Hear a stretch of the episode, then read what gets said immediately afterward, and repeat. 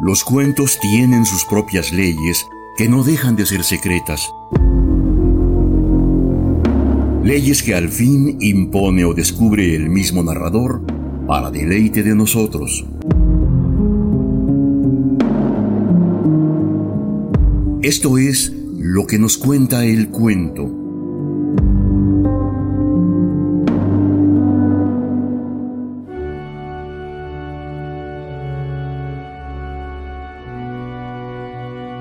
Auguste Villiers de L'Isle-Adam, francés nacido en 1838, fue prolífico autor de cuentos que hoy son considerados como obras maestras del género. En sus redacciones nos presenta una novedosa síntesis del relato filosófico con tintes de terror y de ficción, bajo un concepto estilístico cuidadosamente refinado una vez que conoció los trabajos de Baudelaire y Mallarmé, así como los postulados filosóficos de Hegel pero la celebridad apenas le acompañó brevemente una vez que dio a conocer sus Cuentos Crueles, volumen publicado en 1886. De Lila Dam hemos considerado anteriormente su dramático El asesino de cisnes, y hoy nos corresponde llevar a ustedes La Esperanza, cuento en que la contradicción trasciende los límites de lo humano para extenderse a lo divino a través de dos conceptos religiosos escasamente compatibles y en el núcleo del antagonismo que trata de justificar la crueldad extrema. Acompáñenos entonces en la lectura de La Esperanza de Auguste Villiers de Lille Adam.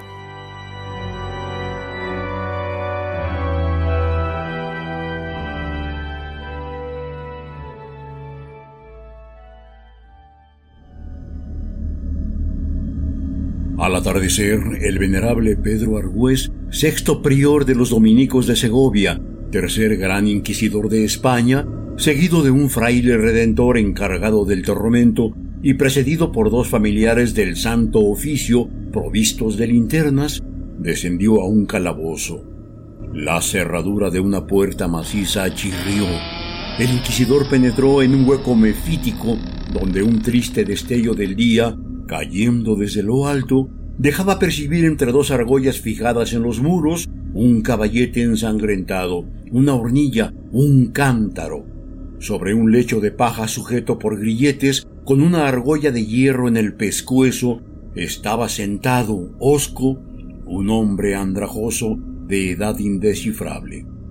Este prisionero era el rabía Barbanel, judío aragonés que, aborrecido por sus préstamos usurarios y por su desdén de los pobres, diariamente había sido sometido a la tortura durante un año, su fanatismo, duro como su piel, había rehusado la abjuración. Orgulloso de una filiación milenaria, porque todos los judíos dignos de ese nombre son celosos de su sangre, descendía talmúdicamente de la esposa del último juez de Israel, hecho que había mantenido su entereza en lo más duro de los incesantes suplicios.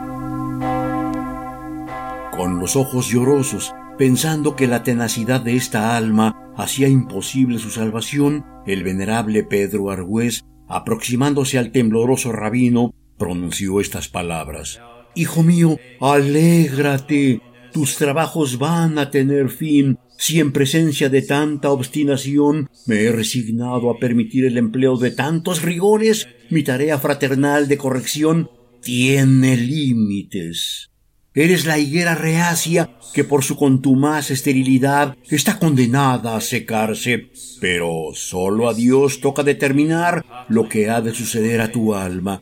Tal vez la infinita clemencia lucirá para ti en el supremo instante. Debemos esperarlo. Hay ejemplos. Así sea. Reposa pues esta noche en paz. Mañana participarás en el auto de fe, es decir, serás llevado al quemadero cuya brasa premonitoria del fuego eterno no quema, ya lo sabes, más que a distancia, hijo mío. La muerte tarda en venir por lo menos dos horas, a menudo tres, a causa de las envolturas mojadas y heladas con las que preservamos la frente y el corazón de los holocaustos. Seréis cuarenta y dos solamente. Considera que, colocado en la última fila, Tienes el tiempo necesario para invocar a Dios, para ofrecerle este bautismo de fuego que es el del Espíritu Santo. Confía, pues, en la luz y duerme.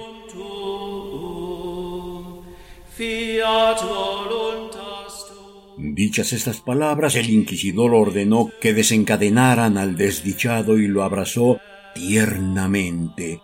Lo abrazó luego el fraile redentor y muy bajo le rogó que le perdonara los tormentos. Después lo abrazaron los familiares, cuyo beso, ahogado por las cogullas, fue silencioso. Terminada la ceremonia, el prisionero se quedó solo en las tinieblas. El rabí Barbanel seca la boca, embotado el rostro por el sufrimiento, miró sin atención precisa la puerta cerrada. ¿Cerrada? Esta palabra despertó en lo más íntimo de sus confusos pensamientos un sueño. Había entrevisto un instante el resplandor de las linternas por la hendidura entre el muro y la puerta. Una esperanza mórbida lo agitó. Suavemente, deslizando el dedo con suma precaución, atrajo la puerta hacia sí. Por un azar extraordinario, el familiar que la cerró había dado la vuelta a la llave un poco antes de llegar al tope contra los montantes de piedra. El pestillo enmohecido no había entrado en su sitio y la puerta había quedado abierta. El rabino arriesgó una mirada hacia afuera. A favor de una lívida oscuridad, vio un semicírculo de muros terrosos en los que había labrados unos escalones y en lo alto, después de cinco o seis peldaños, una especie de pórtico negro que daba a un vasto corredor del que no le era posible entrever desde abajo más que los primeros arcos. Se arrastró hasta el nivel del umbral. Era realmente un corredor, pero casi infinito. Una luz pálida, con resplandores de sueño, lo iluminaba. Lámparas suspendidas de las bóvedas azulaban a trechos el color deslucido del aire. El fondo estaba en sombras, ni una sola puerta en esa extensión. Por un lado, a la izquierda, troneras con rejas, troneras que por el espesor del muro dejaban pasar un crepúsculo que debía ser el del día porque se proyectaba en cuadrículas rojas sobre el enlosado. Quizá allá, más lejos, en lo profundo de las brumas, una salida podía dar la libertad. La vacilante esperanza del judío era tenaz porque era la última.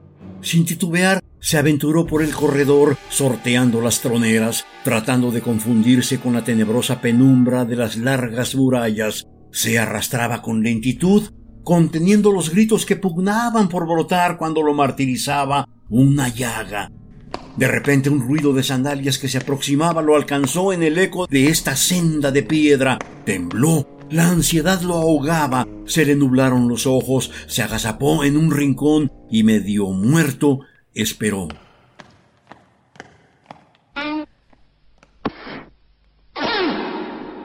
Era un familiar que se apresuraba. Pasó rápidamente con una tenaza en la mano, la cogulla baja, terrible, y desapareció. El rabino, casi suspendidas las funciones vitales, estuvo cerca de una hora sin poder iniciar un movimiento. El temor de una nueva serie de tormentos, si lo apresaban, le hizo pensar en volver a su calabozo, pero la vieja esperanza le murmuraba en el alma ese divino tal vez que reconforta en las peores circunstancias. Un milagro lo favorecía. ¿Cómo dudar? Siguió, pues, arrastrándose hacia la evasión posible. Extenuado de dolores y de hambre, temblando de angustia, avanzaba. El corredor parecía alargarse misteriosamente.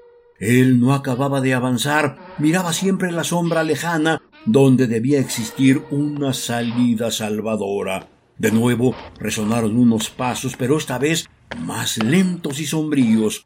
Las figuras blancas y negras, los largos sombreros de bordes redondos de dos inquisidores emergieron de lejos en la penumbra. Hablaban en voz baja y parecían discutir algo muy importante porque las manos accionaban con viveza.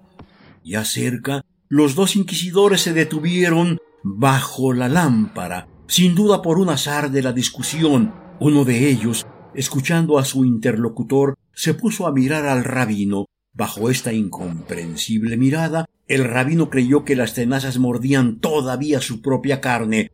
Muy pronto volvería a ser una llaga y un grito. Desfalleciente, sin poder respirar, las pupilas temblorosas se estremecía bajo el roce espinoso de la ropa. Pero cosa a la vez extraña y natural, los ojos del inquisidor eran los de un hombre profundamente preocupado de lo que iba a responder, absorto en las palabras que escuchaba. Estaban fijos y miraban al judío sin verlo. Al cabo de unos minutos, los dos siniestros discutidores continuaron su camino a pasos lentos, siempre hablando en voz baja hacia la encrucijada de donde venía el rabino. No lo habían visto. Esta idea atravesó su cerebro. ¿No me ven porque estoy muerto? Sobre las rodillas, sobre las manos, sobre el vientre, prosiguió su dolorosa fuga y acabó por entrar en la parte oscura del espantoso corredor. De pronto sintió frío sobre las manos que apoyaba en el enlosado. El frío venía de una rendija bajo una puerta hacia cuyo marco convergían los dos muros. Sintió en todo su ser como un vértigo de esperanza. Examinó la puerta de arriba a abajo, sin poder distinguirla bien a causa de la oscuridad que la rodeaba. Nada de cerrojos ni cerraduras. ¡Un picaporte! Se levantó. El picaporte se dio bajo su mano y la silenciosa puerta giró.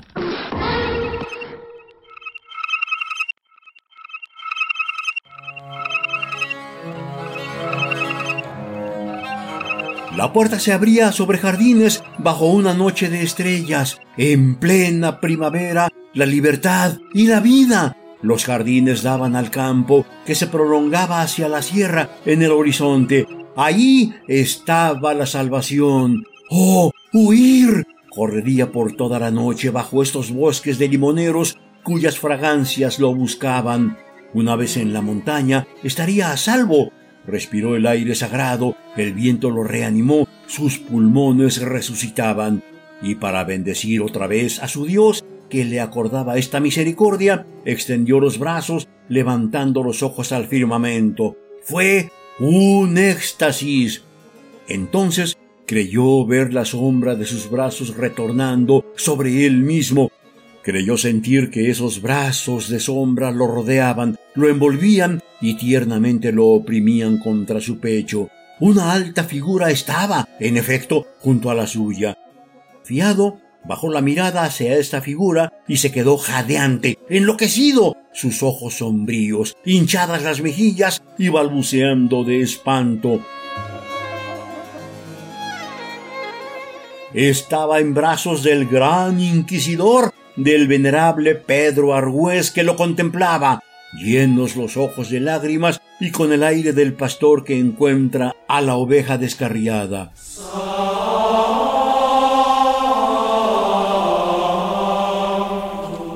Mientras el rabino, con los ojos sombríos bajo las pupilas, jadeaba de angustia en los brazos del inquisidor y adivinaba confusamente que todas las fases de la jornada no eran más que un suplicio previsto, el de la esperanza, el sombrío sacerdote con un acento de reproche conmovedor y la vista consternada le murmuraba al oído con una voz debilitada por los ayunos.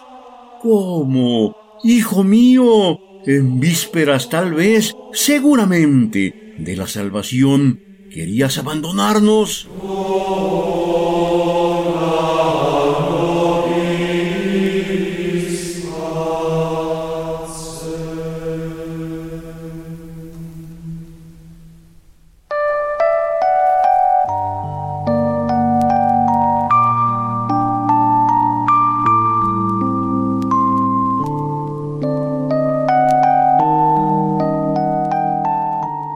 Relato en que la paradoja se mueve de forma tétrica y hasta espeluznante, en La Esperanza de Auguste Philier de Lille-Adam, muestra a dos personajes colocados en los extremos de la fe. Por un lado, el rabino Abarbanel, cuyo cuerpo es una enorme llaga que apenas le sirve para arrastrarse hasta la última y más cruel de las trampas tendida por Pedro Argüés, personaje ponzoñosamente astuto, a quien el autor presenta como uno de los muchos encubridores del sadismo mediante la virtud y pureza.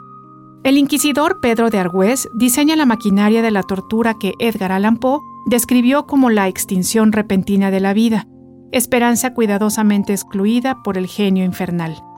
Aquí, nuestro autor ha recreado la pugna entre el judío orgulloso de su estirpe y el ejecutor a quien la resistencia de su víctima le sugiere nuevas y más dolorosas formas de tortura. Entorno terrorífico que también plantea en su relato titulado El convidado de las últimas fiestas, descripción del gran señor aficionado a las ejecuciones capitales que se siente feliz cuando puede sustituir al verdugo. Villiers de L'Isle-Adam falleció en París el 18 de agosto de 1889.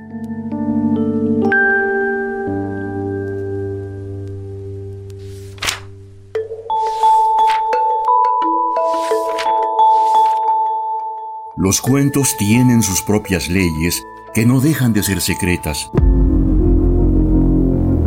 leyes que al fin impone o descubre el mismo narrador para deleite de nosotros. Esto fue lo que nos cuenta el cuento, una realización de Ileana Quirós y Jorge Vázquez Pacheco.